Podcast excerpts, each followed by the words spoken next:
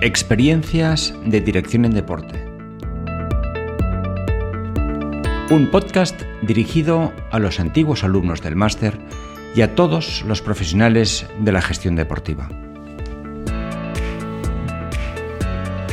Soy Xavier Triadó y os doy la bienvenida a la segunda temporada de este recurso didáctico para ayudar a mantener al día los conocimientos y para aprender de profesionales de la gestión en este apasionante mundo del deporte. Hoy hablamos con Víctor Coopers de lo que supone dirigir a personas en las empresas y en concreto en las empresas deportivas. Presentar a Víctor no es sencillo. Como sabéis, es profesor del máster y muchos le conocéis de sobras otros por sus conferencias en las que expone de manera divertida, práctica y emotiva las claves fundamentales para desarrollar el potencial de cada persona. Sus reflexiones giran en torno a principios y valores humanos, la importancia de luchar cada día para ser mejor persona, la necesidad de vivir con alegría, la ilusión, el entusiasmo, la generosidad, la grandeza en nuestra vida personal y profesional. Le hemos pedido su colaboración en este segundo podcast, porque sus reflexiones nos ayudarán y enriquecerán seguro en estos momentos.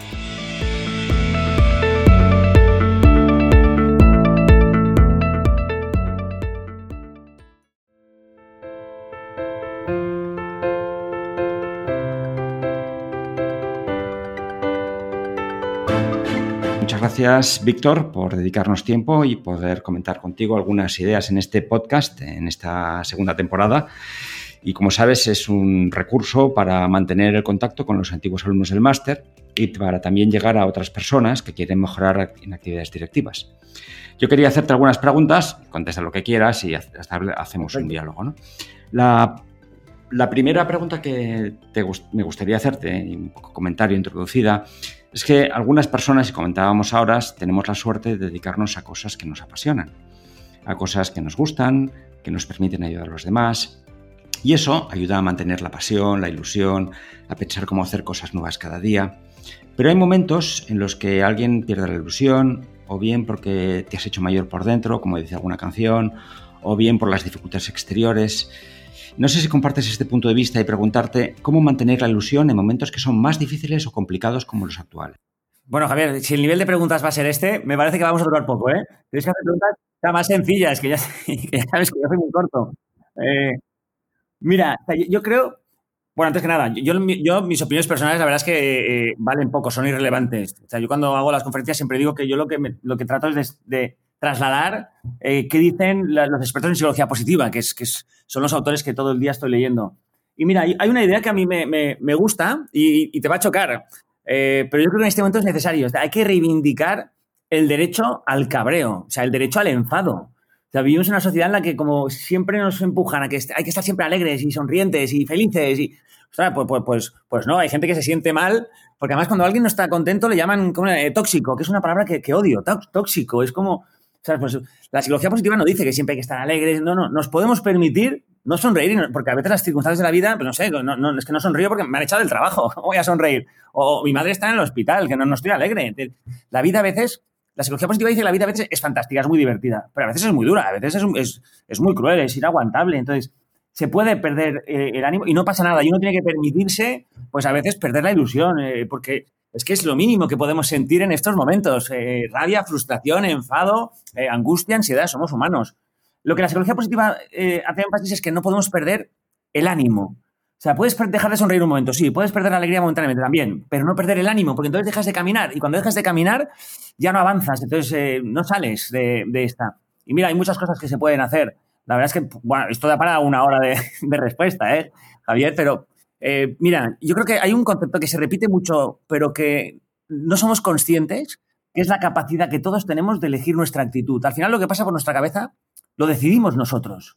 O sea, todos tenemos, saque el cuento Cherokee que dice que todos tenemos en nuestra cabeza esos dos lobos, ¿no? Hay un lobo que es el de la rabia, la frustración, la ira, el enfado, y hay otro lobo que es el de la alegría, la ilusión, el optimismo, la esperanza. Y, entonces se pregunta, ¿y cuál gana de los dos? Pues gana aquel al que tú decides alimentar, al que le das bola. Y esa es nuestra decisión. El entorno nos influye, las circunstancias nos afectan, pero tú puedes decidir tu actitud en cada momento. Y formas de, elegir una actitud positiva, pues hay, muchas.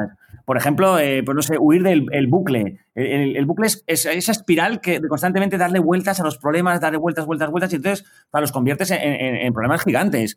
Eh, otra idea es eh, aquella tan clásica de centrarnos en lo que controlamos y asumir con serenidad lo que no controlamos.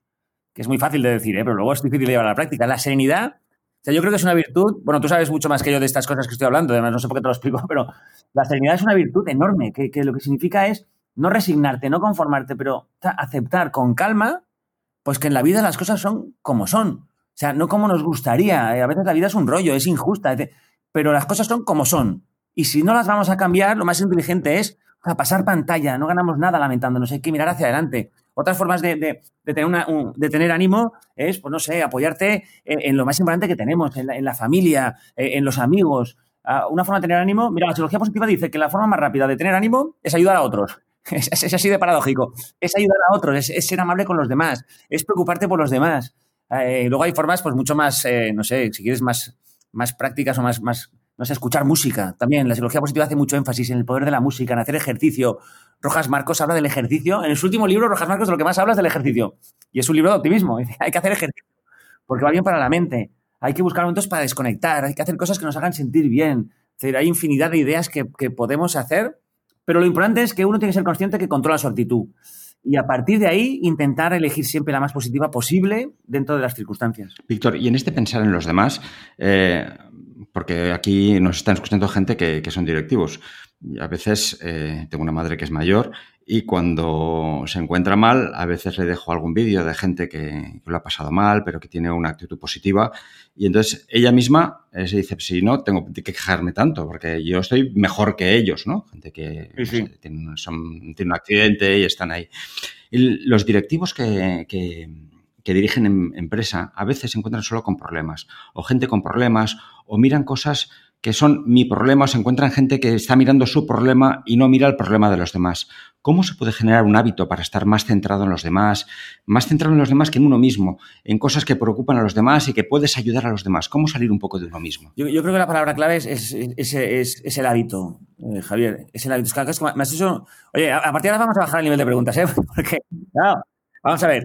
Primero, eh, yo creo que si hablamos de, personas que dirigen equipos, de líderes, bueno, aquí podríamos hablar mucho, ¿eh? porque yo creo que, directamente mm, la mitad de las personas que dirigen equipos no están capacitadas para eso. Al final, no, todo el mundo sirve para todo. no todo el mundo, no todo el mundo sirve para, jugar al tenis, ni todo el mundo sirve para bombero. Pues no todo el mundo sirve para jefe.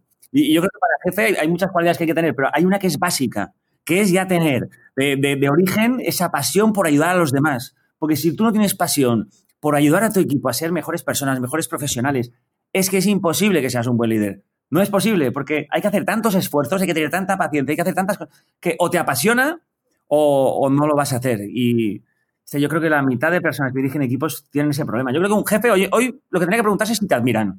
Un jefe tendría que preguntarse a ti, ¿te admiran o no te admiran? Si preguntáramos a tu equipo, ¿te admiran o no? Porque al final tu trabajo es el de inspirar, ayudar, movilizar, eh, motivar. Eh, y eso tiene que ver con, el tipo de persona que tú eres, con lo que tú transmites. Y si no te admiran, es muy difícil que puedas influir e inspirar. Y a ti no te admiran por tus eh, títulos académicos, por tus estudios, por tus idiomas, por tu experiencia. No, te admiran por tu calidad humana, te admiran por tu manera de ser. Entonces, yo creo que eso es lo que tenía que preguntarse un, líder hoy. Y, para estar centrado en los demás, la palabra que tú has dicho es hábito. Hay que coger el hábito. Pero como todo en la vida, ¿eh? yo creo mucho en la vida, la vida es de hábitos. Entonces, cuando tú eres consciente que ayudar a los demás, centrarte en los demás, te hace sentir mejor, entonces lo vas a coger como hábito, te vas a esforzar. Mira, si tuviéramos que reducirlo a una palabra, eh, eh, Javier, en psicología positiva dice la forma más rápida, más eficaz de, vivir con, ánimo eh, es ser amable. Fíjate qué tontería. Ser amable. Claro, pasa que en esa sociedad descartamos las cosas simples por ser simples. Pero ser amable, pero esto lo podemos probar en cualquier momento, ¿eh? Tú, sales de una cafetería, eh, bueno, aquí que están cerradas, pero cuando estén abiertas, eh, sales de una cafetería y al camarero le dices, adiós, buenas tardes, eh, buenísimo el café. no sabes por qué, hay un extraño mecanismo que todos tenemos dentro que te sientes mejor. Cuando eres amable, cuando ayudas a los demás, cuando preguntas cómo están, cuando estás pendiente, te sientes mucho mejor. Y encima los demás también se sienten mejor. Es que es, una, es, un chollo ser amable. Pero, claro, el problema es que cuando uno es jefe tiene mucha presión, tiene mucho estrés, tiene la soledad, porque hay la soledad de la jefa o, del jefe.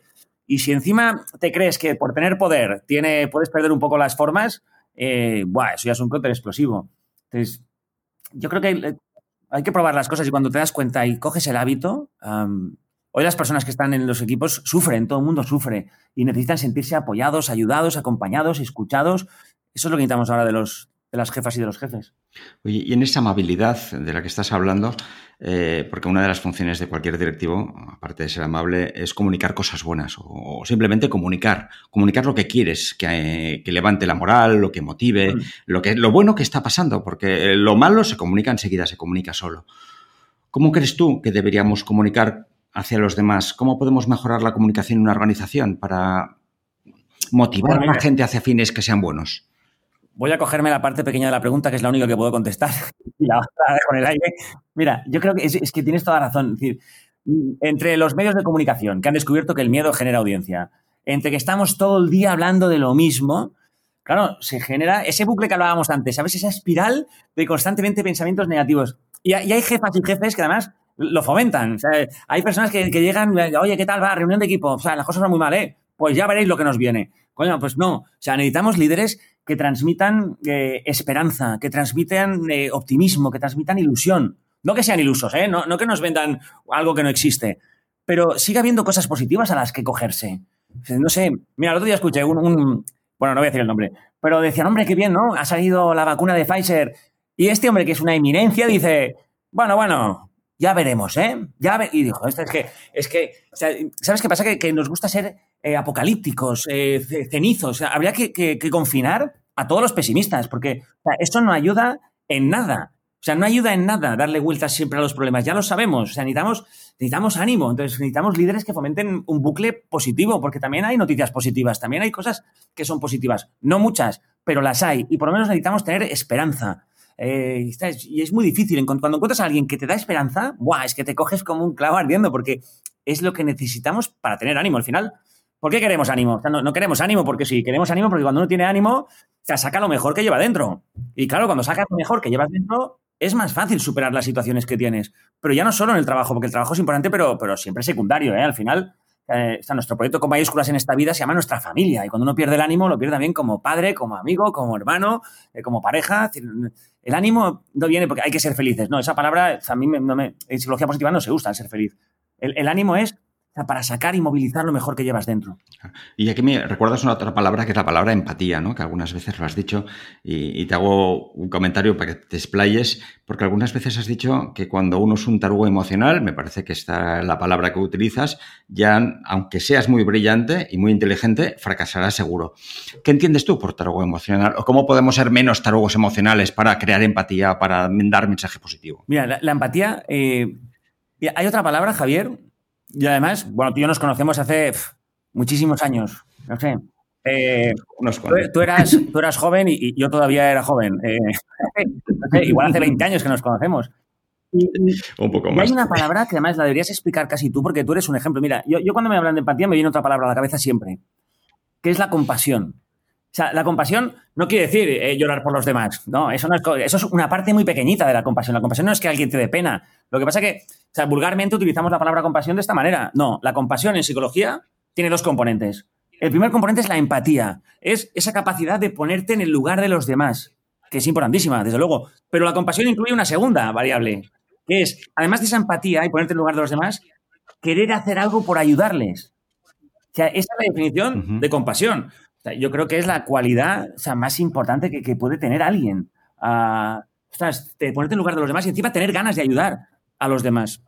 yo creo que esta sociedad sería mejor eh, si fuéramos así. Y, yo creo que somos tarugos o tarados emocionales en el sentido de que a veces nos centramos mucho en, la importancia de, los conocimientos, las capacidades, o sea, las habilidades. O pues no, o sea, lo importante al final de las personas es su manera de ser. o sea, no se puede ser buen jefe, buena jefa, si, si no eres buena persona. O sea, y ser buena persona, o sea, no es cursi, ser buena persona es, es, es, es, lo más digno. O sea, nos gustan las personas que son honestas, que son íntegras, que son educadas, eh, no sé, que utilizan el por favor y el gracias, que son palabras que quitaremos del diccionario porque no se usan. Personas que escuchan, personas que respetan, que son tolerantes. O sea, esas son las personas que nos gustan. Entonces, tú quieres ser buen jefe, tienes que tener muchas cualidades, pero una sin duda es ser buena persona. Pero es que igual que ser buen compañero, igual que ser buen padre, igual que ser buen amigo, que no se puede ser todas estas cosas si uno no es buena persona, porque al final todo se basa en relaciones humanas y las relaciones humanas lo que más valoramos en los demás es su manera de ser.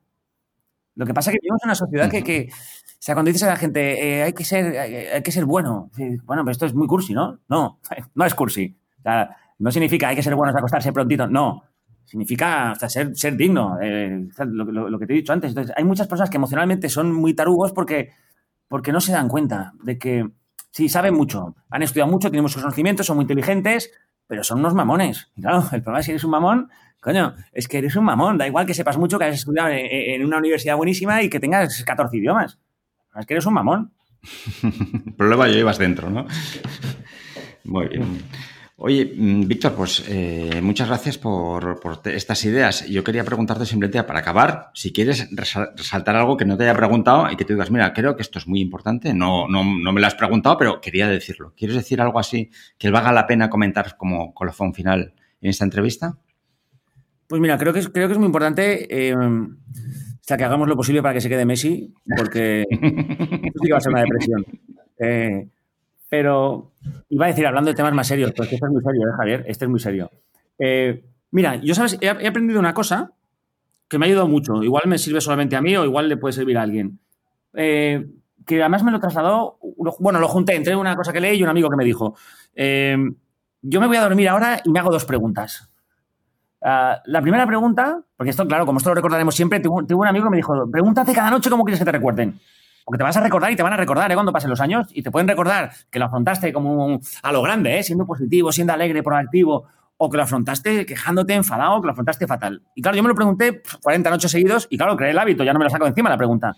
Pero ahora me hago dos preguntas y me las hago de otra manera. La primera que me hago cuando voy a dormir es, eh, ¿cómo quiero que me recuerden mis hijos?